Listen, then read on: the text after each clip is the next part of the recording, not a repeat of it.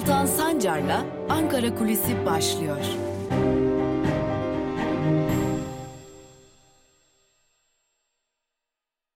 Merhabalar sevgili Özgürüz Radyo dinleyicileri. İyi bir hafta dileyerek başlayalım bugün programımıza. Ankara Kulisi hafta içi her gün olduğu gibi bugün de hem Özgürüz Radyo'da hem de Özgürüz Radyo'nun YouTube hesabında sizlerle birlikte. Peki bugün neyi konuşacağız? Artık son dönemde iyiden iyiye ortaya çıkan kabine değişikliği iddialarına bakacağız.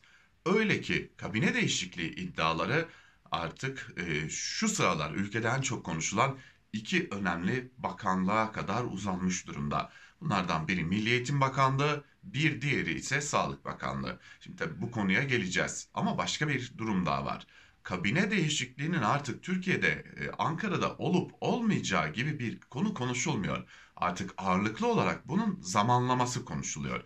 Yani kabine değişikliği AKP'nin kongresinden önce mi olacak yoksa sonra mı olacak konusu ciddi bir tartışma konusu. Çünkü bu kabine değişikliğinden sonra ya da önce gerçekleştirilecek kongre ile birlikte AKP'nin yönetim kadrolarında da kısmi değişiklikler bekleniyor. Öyle ki hem Merkez Karar Yürütme Kurulu'nda hem e, diğer organlarda hem genel başkan yardımcılıklarında ve hem de Cumhurbaşkanlığı yardımcılıklarında değişiklikler bekleniyor. Örneğin Binali Yıldırım İstanbul Büyükşehir Belediyesi Başkanlığı adaylığını iki defa İmamoğlu karşısında kaybetmiş olan Binali Yıldırım'ın e, ya kabinede görev alması ya da AKP yönetiminde görev alması bekleniyor. Ancak ağırlıklı ihtimal e, Binali Yıldırım'ın Cumhurbaşkanı Erdoğan'ın e, yardımcısı olarak Cumhurbaşkanlığı yardımcılığı noktasında görev olma, almasına odaklanmış durumda. Öte yandan Milli Eğitim Bakanı Ziya Selçuk'un artık e, görevi bırakması bekleniyor. Tırnak içerisinde tabii görevi bırakması bekleniyor. Zira pandemi döneminde hepimizin bildiği üzere e, ki muhalefetin de ciddi eleştirilerini almış durumda. Online eğitim Türkiye'de tam bir skandala dönüştü.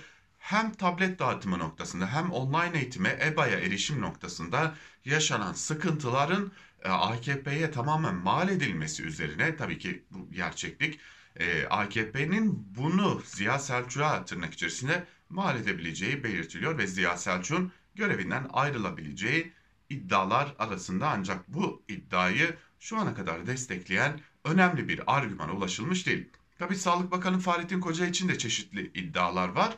Ee, ancak Sağlık Bakanı Fahrettin Koca'nın bir tenzili rütbeden çok yani bir bakanlıktan alınmasından ziyade başka bir noktada görevlendirilebileceği iddiaları var. Ee, ancak bunu da destekleyen e, argümanlar şu an itibariyle çok mevcut değil. Lakin ola ki Sağlık Bakanı Fahrettin Koca e, burada bir görevden alma ile karşılaşırsa ya da bir istifa ya da bir değişiklik ile karşılaşılırsa Cumhurbaşkanlığı Yüksek İstişare Kurulu'nda görev alabileceği belirtiliyor ve burada devam edebileceği belirtiliyor salgın süresince e, yaptıkları nedeniyle. Öte yandan önemli bir isim Berat Albayrak. Cumhurbaşkanı Erdoğan'ın son dönemde artık sıklıkla dile getirdiği, adını sıklıkla andı hatta muhalefete yönelik damat kadar başınıza taş düşsün cümlelerini dahi Cumhurbaşkanı Erdoğan'dan duyduğumuz bu dönemde e, Berat Albayrak eski Hazine ve Maliye Bakanı Berat Albayrak ki görevinden istifası ya da azli sonrası diyelim uzunca bir süredir ortada görünmeyen, tek bir açıklaması görünmeyen, tek bir görüntü dahi vermeyen Berat Albayrak'ın da ağırlıklı ihtimal e, AKP yönetiminde olmakla birlikte kısmi bir ihtimalle de enerji konusunda da e, kabinede görev alabileceği belirtiliyor. Öte yandan AKP yönetiminde genel başkan yardımcılıklarında kısmi değişikliklerin yaşanabileceği belirtiliyor. Tek konu Ankara'da artık konuşulan tek konu bunun zamanlaması. Yani Ankara Cumhurbaşkanı yardımcılığı konularında ve yine bakanlıklar konularında bir değişikliğe tamamen odaklanmış durumda. Bu değişikliğin yapılacağına kesin gözüyle bakılıyor ve bu değişikliklerde kimi isimler belli, kimi isimler henüz tartışma halinde. Öte yandan AKP'nin kongresi mi beklenecek yoksa kongreden önce mi dinamik bir ruhla bu kongreye gidilecek sorusu şu an itibariyle kalan yegane soru olarak kendini koruyor diyelim ve bugünlük bu konuyu ele alarak Ankara Kulisi'ni noktalayalım. Yarın Özgürüz Radyo'da bir başka programda görüşebilmek umuduyla bizden ayrılmayın. Hoşçakalın.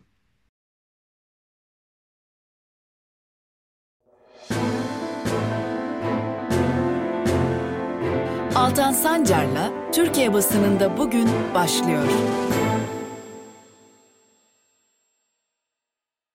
Merhabalar, iyi haftalar sevgili Özgürüz Radyo dinleyicileri. Haftanın ilk gününde Mart ayının tam ortasındayız. 15 Mart Pazartesi gününde Özgürüz Radyo'da Türkiye basınında bugün programıyla bir kez daha sizlerleyiz. Her zaman olduğu gibi gazete manşetleri ve günün öne çıkan yorumlarını sizlerle paylaşıyor olacağız. Tabi biz Türkiye basınında bugün neler yazıldı, neler çizildi, gündemde neler var bunlara bakacağız. Bizim dışımızda sevgili Ela Bilhan da Özgürüz Radyo'da sizlerle dünya basınında yazılanları, çizilenleri paylaşıyor olacak. Gazete manşetleriyle başlayalım ve ilk gazetemiz Bir Gün gazetesi. Manşette eğitim halka çok uzaklaştı sözlerine yer verilmiş. Ayrıntılar ise şöyle. Uzaktan eğitimin birinci yılında milyonların eğitime erişim sorunu çözülemedi. Tam 4 milyon 360 bin öğrenci EBA'yı kullanamadı. Milli Eğitim Bakanlığı'nın uzaktan eğitimin bir yılını kapsayan sayılarla uzaktan eğitim istatistikleri milyonlarca öğrencinin EBA'ya giriş yapamadığını ortaya koydu. Milli Eğitim Bakanlığı'nın 23 Mart 2020 5 Mart 2021 dönemlerini kapsayan verilerine göre 4 milyon 360 bin öğrenci EBA'yı kullanamadı. Kullanabilenlerin %60'ı ise videoları cep telefonu ekranından izlemek zorunda kaldı. Veriler örgün öğretimde 18 milyon 241 bin 881 öğrencinin bulunduğu ülkede asrın projesi olarak duyurulan Fatih projesinin başarısızlığını da gözler önüne serdi. 2014'te tamamlanacağı söylenen ancak milyarlarca liralık harcamaya karşın 2020 yılı sonu itibariyle gerçekleşme oranı %68.7 olan Fatih projesi yerinde sayıyor denilmiş. Zaten AKP döneminde e, otoyol, baraj, köprüler dışında tamamlanabilen proje çok nadir çünkü onlar bir biçimde kar getirebiliyor. Yüksek riske rağmen normalleşme ısrarı. Türk Tabipleri Birliği COVID-19 İzleme Kurulu üyesi ve halk sağlığı uzmanı doçent doktor Cavit Işık Yavuz bir günün sorularını yanıtlamış. Doçent doktor Yavuz AKP'nin düzenlediği kongrelerin toplumun salgın yönetimine güvensizliğini derinleştirdiğine dikkat çekerek salgının her döneminde farklı veri sorunları olduğunu gördük. Belirsizliklerle dolu bir süreç yaşandı. Salgının sınıfsal karakteri daha da belirgin hale geldi. Yoksulluk ve eşitsizlik derinleşti. Normalleşme adımlarını da değerlendiren doçent doktor Yavuz, nüfusumuzun yarıdan fazlası çok yüksek risk grubundayken normalleşiyoruz ifadelerini kullanmış. AKP'nin de bir biçimde e, salgını idare biçimi böyle. Bir gün gazetesini böylelikle noktalayalım ve gelelim bir diğer gazeteye Yeni Yaşam gazetesine. Yeni Yaşam gazetesinin bugünkü manşetinde ise çocuklar var ama ekonomik kriz üzerinden çocuklar var. Ekonomik krizi çocuktan öğren başlıklı bir haber. Oyun oynaması gereken çocuklar nasıl ekonomik krizi tartışır hale geldi? Sözü çocuklara verdik. 8 yaşındaki çocuk annesiyle harçlığını tartışıyor. Anne su 1,5 lira, Pepsi 2,5 lira, cips de 3 lira. Artık param yetmiyor. Bu arada çocuğun harçlığı 5 lira. Eskiden su 1 liraydı, 1,5 oldu. Pepsi 1,5'tu, 2,5 oldu. Cips pahalanmış. Artık param yetmiyor. Eskiden 5 liramla su, Pepsi, cips bir de çikolata alabiliyordum. Şimdi çikolata bile alamıyorum. Bir de bakkala borcum kalıyor diyor. İlke 15 yaşında. Uke ise 10 yaşında. İlke eskiden bir çiğ köfte 1,5 liraydı. Ayran 1 lira. Şimdi çiğ köfte 5, ayran 7 lira. Eskiden 5 liraya kardeşime de kendime de çiğ köfte alabiliyordum. Şimdi alamıyorum. Alırsam da yarı yarıya bölüşüyoruz. Araya giren bir çocuk oha çiğ köfte 5 lira mı olmuş diyor. Diğer çocuk bu zam bizim başımıza bela oldu ya. Anlayacağınız çocuklar Berat Albayrak'tan ekonomiyi, Devlet Bahçeli'den de matematiği daha iyi biliyor denilmiş. Evet yani ülkede e, çocukların dahi ekonomik kriz konuştu. Elbette ki etkileneceklerdir. Bu etkilenmeyecekleri anlamına gelmiyor ama bırakın artık e, etkilenmeyi konuşur hale gelmelidir. Hani normalde aile içerisinde çocuk e, tartışır çünkü anlamaz, farkında olmaz ama sağ olsunlar anladıkları hale getirmiş oldular çocuklarımızı.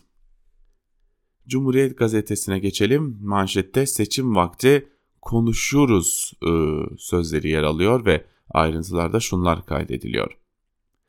Liderler turu Deva Partisi Ali Babacan ile sürüyor. Olumlu olumsuz hangi ittifak bilemiyorum. Erken aşamada ittifak görüntünün doğru olmayacağını düşünüyorum. Seçim zamanı karar vereceğiz. Ama olumlu olumsuz hangi ittifakla bilmiyorum. Bir kader ortaklığı yapılacak. Karşılıklı güven de çok önemli. Birbirini tanımadan, anlamadan bu güveni nasıl sağlarsınız? Küçük ortağın derdi bir şey üretemiyorlar. Bugüne kadar Türkiye'nin hangi sorununu çözmüşler ki? Küçük ortağa sürekli büyük düşmanlar gerekiyor. Ekonomik paket önemli ölçüde hayal kırıklığı. Hukukun üstünde içselleştirilmeli. Hastalığın tedavisini konuşuyoruz ama teşhisi koymak yasak. Damada çok fazla yüklenme oluyor. Onu görevlendiren kişinin hiç suçu yokmuş gibi. İki milletvekili listesine konulurken bile yapmayın dedik. CHP zihniyeti sözünün ardında bak biz gidersek başörtüsü yasağı gelir gibi bir korutku yaratma fikri var değerlendirmelerinde bulunmuş Deva Partisi Genel Başkanı Ali Babacan. Salgın bahane amaç Türkiye Barolar Birliği'nin seçimini erteleme. İstanbul, Ankara ve İzmir'in de aralarında bulunduğu 51 baro siyasi parti kongreleri yapılırken baro genel kurullarının salgın bahane seçildiğiyle çeşitli kısıtlamalarla engellenmesine tepki gösterdi. Baro başkanları engelleme girişiminin altında Türkiye Barolar Birliği seçimlerini öteleme ve hukuku teferruat sayan başkanlık anlayışını Türkiye Barolar Birliği'nde de sürdürme isteğinin yattığını vurguladı denilmiş. Sonra da o koltukta oturana Türkiye Barolar Birliği koltuğunda oturana Metin Feyzioğlu'na hukukçu ya da e, Türkiye'de hukuku savunacak insan deniliyor. Bu da iktidarla ilişkilerin insanları getireceği son durumu göstermiş oluyor. Evrensel Gazetesi'ne bakalım. Yönetilemeyen pandeminin gölgesinde manşetiyle çıkmış bugün Evrensel ve şunlar kaydediliyor. Sağlık emekçileri pandemide ağırlaşan çalışma koşulları, duyulmayan talepleri ve Covid-19'dan hayatını kaybeden meslektaşlarının acısı yüreklerinde 14 Tıp Bayram 14 Mart Tıp Bayramı'nı karşılıyor. Türkiye Bar Türk Tabipleri Birliği Merkez Konseyi Şebnem Korur Fincancı 14 Mart Tıp Bayramı'nı yönetilemeyen pandeminin gölgesinde gösterilmeyenleri görünür kılmaya çalışarak karşıladıklarını söyledi. Fincancı, bizler yan yana gelince her gece ayın 14'üdür. Yitirdiklerimizin anısı yüreğimizde cemreler düşer toprağa. O topraktan yeni bir hayat filizlenir diyor. SES, tıp bayramını pandemide hayatını kaybeden sağlık emekçilerini anarak karşıladıklarına vurgu yaparak yitirdiklerimiz yüreğimizde, taleplerimiz dilimizde dedi ve taleplerini sıraladı. Covid-19 meslek hastalığı olarak kabul edilsin. Şiddet ve mobbing son bulsun. Yoksulluk sınırı üzerinde emekliliğe yansıyan temel ücret sağlansın. Sa sağlıkta ödenen katılım payları ve ilave ücretler kaldırılsın. Evrensel Gazetesi'nden kısa haberlerle devam edelim. Şen Yaşar'ın atları adliye binasını sardı. AKP milletvekili İbrahim Halil Yıldız'ın koruma ve yakınlarının saldırısı sonucu eşi Hacı Esvet Şen Yaşar ile çocukları Adil ve Celal Şen Yaşar'ı kaybeden Emine Şen Yaşar, Urfa Adliyesi önündeki e, adalet mücadelesi 6. gününde geride bıraktı. Şen Yaşar'ın atları adliye binasını sardı denilmiş. Bir diğer haber Edirne'nin içme suyu için büyük tehlike. Edirne'nin içme suyunun arıtıldığı tesislere sadece 205 metre uzaklıkta yapımı için ÇED süreci başlatılan kurşun madenine karşı kentliler harekete geçti. Çevre Şehircilik İl Müdürlüğü'ne dilekçe veren Edirneliler kurşun madeni yapılırsa suyumuz elden gider dedi. Bizi işten atanlar bu hayır severler. Güven Boya patronu Antep Valiliği ve Belediye Başkanlığı'yla cami ve Diyanet Anaokulu yaptırmak için bir protokol imzaladı. Sendikalı oldukları için Kod 29'dan işten atılan ve direnişli olan işçiler o kadar hayırseverlerse kendi işçilerinin hakkını versinler dedi. Kamu emekçileri ekzam için alanlarda. KES bugün ekzam talebi için tüm illerde eylem yapacak. Maaşlarının enflasyon karşısında eridiğini belirten KES eş genel başkanı Aysun Gezen tüm kamu emekçilerini talepleri etrafında birleşmeye çağırdı denilmiş. Sözcü gazetesiyle devam edelim. Bu gazetenin bugünkü manşetinde ise andığımız kararı için 7 üyenin değişmesi beklendi sözleri yer alıyor. Dava Daireleri Kurulu 8. dairenin kaldırılamaz dediği andımız için önce kendi 7 üyesi, üyesinin değişmesini bekledi, sonra çoğunluk sağlanınca andımızı kaldırdı. Milli Eğitim Bakanlığı 2013'te andımızın okullarda okutulmasını yasaklamıştı.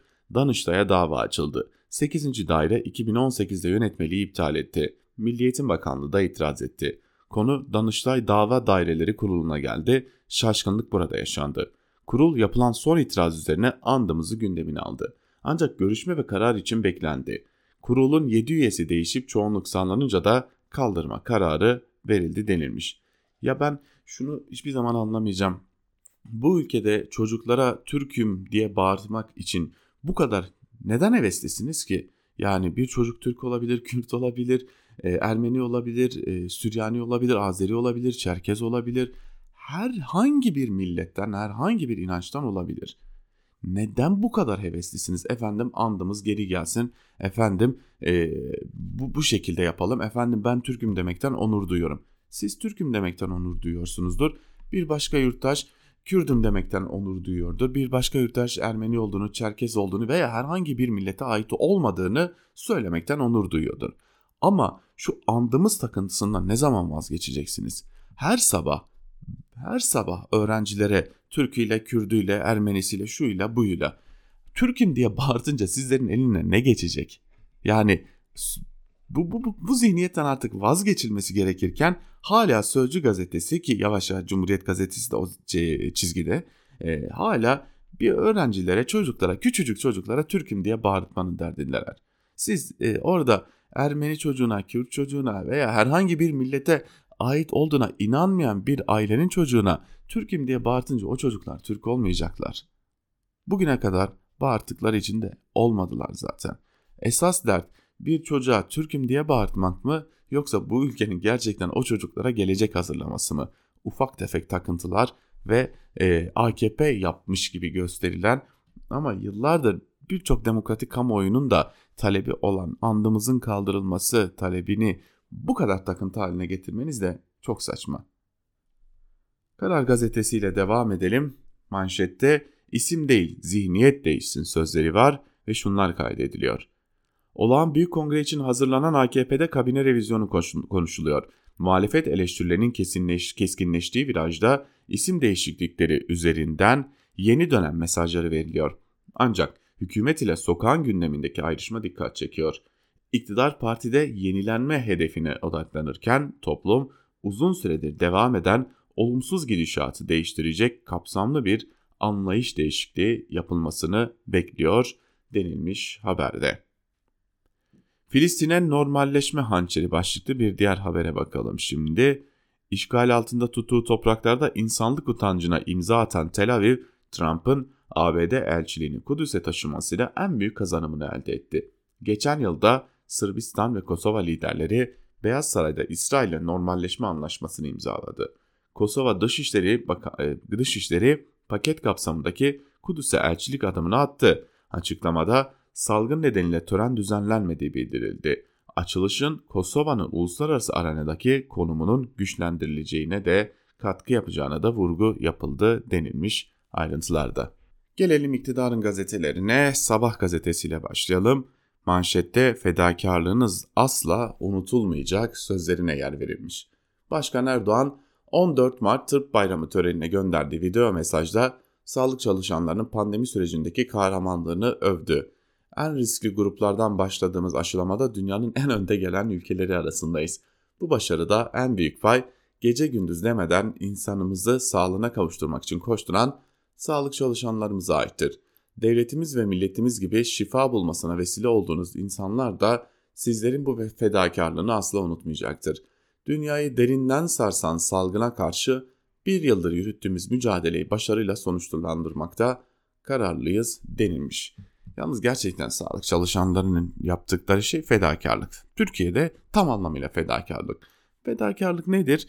Ee, karşılık beklemeden yapılan bir şeydir aslında. Ve e, bu ülkede herhangi bir biçimde karşılığı ödenmedi sağlık emekçilerinin. Yani sağlıkçıların e, ne e, bir biçimde e, ücretleri tam anlamıyla ödendi ne başka bir şekilde e, talepleri karşılandı ve gerçekten de e, ciddi manada da sağlık emekçileri fedakarlık yapmış oldular. Bu arada Erdoğan e, aşılamada çok çok iyi gidiyoruz diyor ama birinci doz uygulanan kişi sayısı 7 milyon 896 bin, ikinci doz uygulanan kişi sayısı ise 3 milyon 138 bin. Yani aşılama süreci tamamlanan toplam kişi sayısı 3 milyon 138 bin kişi dolaylarında. Ee, İstanbul'da 1 milyon 741 bin kişi aşılanmış durumda. Ankara'da 896 bin. Ee, ülkenin çeşitli noktalarında baktığımızda e, çeşitli biçimlerde aşılamalar görülüyor. Ee, örneğin bakalım farklı illere baktığımızda e, Türkiye'nin en büyük illerinden biri Konya'da ikinci doz uygulanan kişi sayısı 81 bin kişi. İstanbul'da ikinci doz uygulanan kişi sayısı yarım milyon dolayında. Ee, Ankara'da 284 e, bin dolaylarında e, ikinci doz uygulanan e, yurttaş bulunuyor. Bunların tabii çoğunluğu zaten sağlık emekçisi. Hürriyet gazetesiyle devam edelim. Manşette iyi ki varsın Türkiye sözleri yer alıyor ve şunlar kaydediliyor. Suriye Savaşı tam 10 yıl önce bugün başladı. Savaştan kaçan 3.6 milyon mülteci Türkiye'ye sığındı. Bunların 1.2 milyonu çocuk. Türkiye bu çocukların 700 binini okulla tanıştırdı. Türkiye'deki mültecilerin 1.2 milyonu çocuk, 700 binin okulla başlaması sağlandı. Kalan çocuklar için çalışmalar sürdürülüyor. Bu çalışmaları yerinde inceleyen UNICEF temsilcisi Dominikis, Türkiye çok güzel bir örnek. Bu kadar çok mülteciye ev sahipliği yapmak kolay değil demiş. Aslında Türkiye kendi AKP iktidarının yaptıklarının da bir biçimde karşılığını bedelini ödüyor. Zira Suriye'deki savaşta daha henüz o çatışma aşamasına, o yoğun çatışma aşamasına gelinmeden önce e, nedenli uçaklar kalkıp indiğini, nasıl silahlar taşındığını da biliyoruz. Onu da e, hatırlatmak gerekecek. Kendi iktidarımız yapmıştı bu durumu. Ve gelelim Milliyet gazetesine. Milliyet'in manşetinde ise yaşamaya giden yol sözleri yer alıyor ve şunlar kaydediliyor. Beş çocuk annesi Ebru Kağan'ın başından geçenler kadın cinayetine evrilen sürecin en canlı örneğiydi. Kades çağrısı geldiğinde polisle hemen yola çıktık. 10-15 dakikada küçük köydeki adrese vardık. Eşi Hasan Kağan'ın şiddetine uğrayan Ebru K kafama bıçak saplıyordu diye ağlıyordu. Erkek komşusu kadına olur böyle şeyler çocuklar var şikayetçi olma telkininde bulunuyordu. Fail ise bir köşede telefonda yok ya bir şey olmaz uzaklaştırma verip bırakacaklar diyordu. Taraflar ayrı araçlarla hastanelere götürüldü. Eşlik ettiğimiz Ebru K yolda 5 kez şikayetçi olması için telefon olmaması için telefon geldi. Hastane çıkıcı bir çocuk kadına evi terk ederim tehdidinde bulundu. Kim olduğunu sorduğumuzda Ebru K gözyaşları içinde oğlu olduğunu söyledi. Emniyette şikayetçi olmayan Ebru K sadece uzaklaştırma istedi. Hasan K da serbest kaldı denilmiş. İyi de burada kadın mı suçlu? Burada adalet suçlu. Bu bir kamu davası ve artık bu iş kamunun kendisine mal olmuş bir şeydir. O yüzden de yapılacak şey şiddet varsa bunun gereğini yapmaktır. Bana kalırsa ki kadınların da talebi bu artık bu konuda şikayete bağlı bir suç olmaktan çıkarılmak zorunda bu suç çünkü bakın bu manşetin üzerinden yani şöyle diyelim Allah göstermesin diyerek devam edelim de bu manşetin üzerinden birkaç ay sonra Ebru K'dan bir ölüm haberi alırsak suçlu şikayetçi olmayan kadın ya da onu ikna etmeye çalışan oğlu mu olacak? Bu soru bu soru kadın cinayetlerinin en önemli sorusu. Yeni Şafak'a bakalım. Yeni Şafak'ta fedakarlığınızı unutmayız manşetiyle çıkmış. Yine sağlık çalışanlarına yönelik 14 Mart Tıp Bayramı Türkiye'nin bir, bir yıldır Covid-19 salgınına karşı e, sağlık çalışanlarına sevgisini ve minnettarlığını gösterdiği bir gün oldu denilmiş. E, keşke devletin kendisi de bir e, biçimde gösterseydi bu minnettarlığı da bu insanlara, bu emekçilere, bu sağlıkçılara emeklerinin karşılığını verseydi. Akit'in manşetinde Akit'in derdi tabii ki Ekrem İmamoğlu yardımları da eline yüzüne bulaştırdı diye. İstanbul Büyükşehir Belediyesi'nin CHP'li Başkanı Ekrem İmamoğlu Alman vakıftan gıda yardımı dilenerek hem Türkiye'yi küçük düşürdü hem de aldığı yardımları kurtlandırarak büyük bir skandala imza attı denilmiş. Alman vakıftan gıda yardımı dilenerek Türkiye'yi küçük düşürdü. Yahu siz 1 milyon 200 bin dolar e, pardon düzeltelim 1 milyon 200 bin avro için insan hakları e, eylem planı açıklamış hükümetsiniz. Yani o daha doğrusu o hükümetin gazetesisiniz. O yüzden hani bir şeyler isteyerek küçük düşürme varsa bunu en iyi siz becerirsiniz. Gelelim günün öne çıkan yorumlarına. İlk yazımız e, gazete Duvar'dan Azmi Karaveli'nin yazısı. AKP, AKP'ye karşı başlıklı bir yazı. Yazının bir bölümü şunları e, ele alıyor. AKP'yi yeri geldiğinde kendi kendiyle mücadele ederek yoktan mağduriyet yaratan bir anlayış ayakta tutuyor. Otoimmün hastalığı lupus gibi bir parti AKP. Bağışıklık sisteminin hatalı çalışması sonucu kendi hücrelerini yabancı madde olarak algılıyor ve vücut her seferinde bu saldırılardan güçlenerek çıkıyor. Sanki hiçbir hiç iktidar olmamışlar gibi yaşananları eleştirmek sıklıkla başvurdukları yöntemlerden biri. İşin tuhafı genel, kim olduğu belirsiz, muallak bir sorumlu işaret ediyorlar her seferinde. AKP olarak biz sorumlu değiliz. Çevrenin talan edilmesinde para peşinde koşan 3-5 insan suçlu. Hatta muhalefet rolünü o kadar üstlenmiş durumda ki AKP sokak röportajlarında da sık sık ortaya çıktığı üzere halkın önemli bir kısmı şaka gibi de olsa CHP iktidar sanıyor. Örneklerle meramımızı zenginleştirelim. Cumhurbaşkanı Erdoğan'ın çok sayıda demecinde bu anlayışı görebiliriz. Vesayetçi zihniyetin en çok ihmal ettiği alanlardan biri de afetlere dayanıklı yapı inşaatıdır. Halkı sömürenden hesap soracağız, eğitim ve kültür konularında arzu ettiğimiz inkişafı sağlayamadığımızda kabul etmemiz gerekiyor. Şu para var ya nelere muktedir. Bu kapitalizm nerele muktedir. Orman morman ne var ne yok kesiyor, atıyor, götürüyor. Oralara dikey mimari, oradan da malı götürüyor. Yapılan iş bu. Doğaya böyle olmuş, öl şöyle olmuş umrunda değil. Bu örneklerin hiçbiri elbette insan hakları eylem planı ve ekonomik reform paketi ayarında olamaz. 19 yıl içinde muktedir olmayı gayet başarabilmiş. CHP liderinin ne istediğinizde engel olduk itirafı yaptığı bir iktidar partisi ancak sıkı bir muhalefet partisinin iktidara gelmesi durumunda yapacağı vaatlere sığınıyor, günü kurtarmaya çalışıyor. Üstelik bu vaatlerin temeli öyle 19 yıl öncesine falan da tarihlenmiyor. Düpedüz yüzlerce yıl öncesindeki mücadelelere dayanıyor. İktidarı da muhalefeti de dizayn etme lüksüne sahip bir parti olarak AKP, din, dil, ırk, cinsiyet, siyasi düşünce, felsefi inanç, mezhep ve benzeri sebepler temelinde hiçbir ayrımcılık söz konusu olmaksızın herkesin hukuk önünde eşit eşit olduğu sözünü vermekte hiçbir beis görmüyor. Alevi evlerine X işareti konulmamış. Kürt meselesi olduğu yerde durmuşmuş. LGBTİ bireylere her fırsatta günah temsilcileri olarak sunulmuşmuş. Ne gam. Aynı şekilde on binlerce kamu aracının nasıl alındığını kimse bilmiyor gibi kamuda taşıt alımı ve kiralanması, temsil ve ağırlama gibi harcama alanlarını sınırlandırmalar getiriyor. Bunların ayrıntılarını kamuoyuna duyuracak ve takibini de yakında yapacağız diyebilme lüksüne sahip bir iktidar var karşımızda. 19 yılda 23 paket sayısız reform açıklayan ve bunları hayata geçirmeyecek geçirmeye geçirmeyerek son tahlilde hepimize siyasetsiz rant ekonomisine dayalı bir ülke sunan iktidarla iktidarın her an gideceğine inanan ve bu nedenle siyaset siyasetsiz kalmayı tercih eden muhalefet bu hiçlik siyasetinin potasında paradoksal olarak birleşiyor denilmiş. T24'ten Mehmet Yılmaz'ın yazısıyla devam edelim. Yakalamıyorlarsa hoşlarına gidiyordur başlıklı bir yazı. Dinamik denetleme modeli denilen bir yöntemin varlığını pandemi yasaklarının gevşetilmesinin ardından hemen İçişleri Bakanlığı Süleyman Soylu'nun yaptığı açıklamadan öğrendik. Dinamik bir denetleme varsa bunun yanında bir de duran modeli olmalı. Bunun üzerine çok şey söyleyebilirim ancak bugün konumuz bu değil. Dinamik denetleme modeli dedikleri sistem sokaklarımızı, caddelerimizi gözetleyen devlete ait kameralar sisteminin yüz tanıma sistemiyle birlikte çalıştırılmasından oluşuyor olmalı. Yani büyük birader sadece gözlemekle kalmayacak, gözlediklerinin kim olduğunu bilerek ceza filan dayatacak.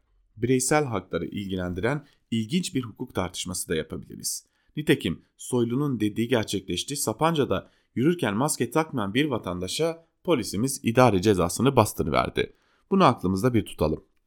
8 Mart Kadınlar Günü kutlamaları için gerçekleştirilen gösterilerde atılan bazı sloganlar muktedir adamları rahatsız etti. hakaret ediyorlar denilerek bazı kadın göstericiler hakkında yakalama kararı verildi. Aynı sloganı atan binlerce insan arasından zıplayanları seçtiler. 18 kadının açık kimlikleri anında tespit edildi ve polisin açıklamasına göre 10 Mart günü 13, 13 şüpheli yakalandı. Olur böyle vakalar Türk, Türk polisi yakılarak denilerek geçiştirilebilecek bir şey değil. Belli ki polis burada dinamik denetleme yaptır. Kadınların zıpladığı gece Bakırköy meydanında Levent Gültekin'e 20-25 kişi saldırdı. Gültekin şanslıydı. Saldırıdan parmakları kırılarak kurtuldu. O gün bugündür İstanbul polisinin saldırganlar yakalandı açıklamasını bekliyorum. Tık yok. Polis belli ki bu olayda durağan denetleme moduna geçmiş. Şaka kaldırırsa bununla bol bol dalga geçebilirdi ancak olayın şaka kaldırır yönü yok. Onun için caydırma ve korkutma amacıyla girişilen şiddet eylemlerinin giderek dozu gide yükselir. Dayağın yerini bıçak, bıçağın yerini tabanca, onun yerini bomba alır. Erdoğan yönetimi bu saldırıları planlamıyorsa bile açıkça göz yumuyor diyor e, Mehmet Yılmaz yazısının bir bölümünde. Bir diğer yazı Sözcü gazetesinden Çiğdem Toker'e ait. Reform denilen yığma söz öbekleri başlıklı yazının bir bölümü şöyle. Erdoğan'ın açıkladığı ekonomik reform paketi hayal kırıklığı bile yaratmadı. Kırılacak bir hayal için önce hayalin kurulması gerekiyor. Reformları içeren belge 98 sayfadan oluşuyor. Bu ülkede yaşamayan biri metne baktığında sanki yeni bir seçimin hemen ardından yepyeni bir hükümetin kurulduğunu zannedebilir. Ama biz bu ülkede yaşıyoruz ve bıktırıcı seçmeni de gazeteciyi de aptal yerine koyan söz öbeklerinin üst üste yıldığı süslü olmasına çalışılmış bir halkla ilişkiler çalışmasıyla karşı karşıyayız. Paketteki en ironik cümle şeffaflık ve hesap verilebilirliği artırıyoruz ifadesi olabilir. Diğer yandan kurumsal yapının güçlendirilmesi başlığı altında yeni bir haber veriliyor bize. Cumhurbaşkanı yardımcısı başkanlığında çalışacak Ekonomi Koordinasyonu Kurulu, diğeri ise Hazine ve Maliye Bakanlığı Başkanlığında Finansal İstikrar Komitesi olacakmış. Bakalım ne harikalar yaratılacak bu tanıdık kurullarda. Aynı sayfada kamu yönetimine güveni üst seviyeye çekmek ve alınan kararların kalitesini arttırmak için üst düzey kamu görevlilerine atamada aranan mesleki tecrübe şartlarını güçlendiriyoruz cümlesiyle aslında bir itiraf. Tıpkı kamu görevlilerinin en fazla bir yönetim denetim kurulu üyesi olabilmeleri kadar. Bir iktidar 19 sene sonra neden kamu yönetimine güveni üst seviyeye çekmekten bahseder? O güven çoktan bozulduğu için olabilir mi? Görev ve atanma koşullarını güçlendirme vaadi en çok kamu görevlilerinin en fazla bir yönetim denetim kurulu üyesi olabileceği maddesi kadar acıktı. Yakınlarımı oraya buraya atamayacağım, şartlara uymayan atanmışları görevden alacağım, partili şirketlere ihale yağdırmayacağım diyebiliyor musunuz? Bunu diyemezsiniz. Ancak böyle sayısız kez duyduğumuz boş söz öbeklerini reform diye sunarsınız diyor Çiğdem Togyer'de ve Erdoğan'ın geçtiğimiz günlerde açıkladığı reform paketini tabii bunu tırnak içinde söylüyoruz bu sözlerle eleştiriyor diyelim ve bizler de bugünlük Türkiye basınında bugün programımızı noktalamış olalım. Elbette yarın yine aynı şekilde sizlerle birlikte olacağımızı da belirtelim. E, tabii ilerleyen saatlerde de Özgürüz Radyo'da dolu dolu içeriklerle farklı programlarla sizlerle olmayı sürdüreceğiz.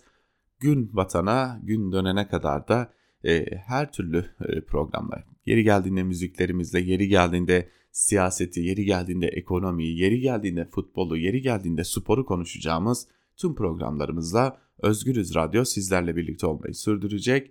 E, tabii gün içerisinde Can Dündar'da Özgür yorumu ile Özgürüz Radyo'da sizlerle olacak diyelim. Ve bu küçük hatırlatmaları da yaparak bugünlük de Özgürüz Radyo'da Türkiye basında bugün programını noktalayalım. Yarın tekrar görüşebilmek umuduyla. Hoşçakalın.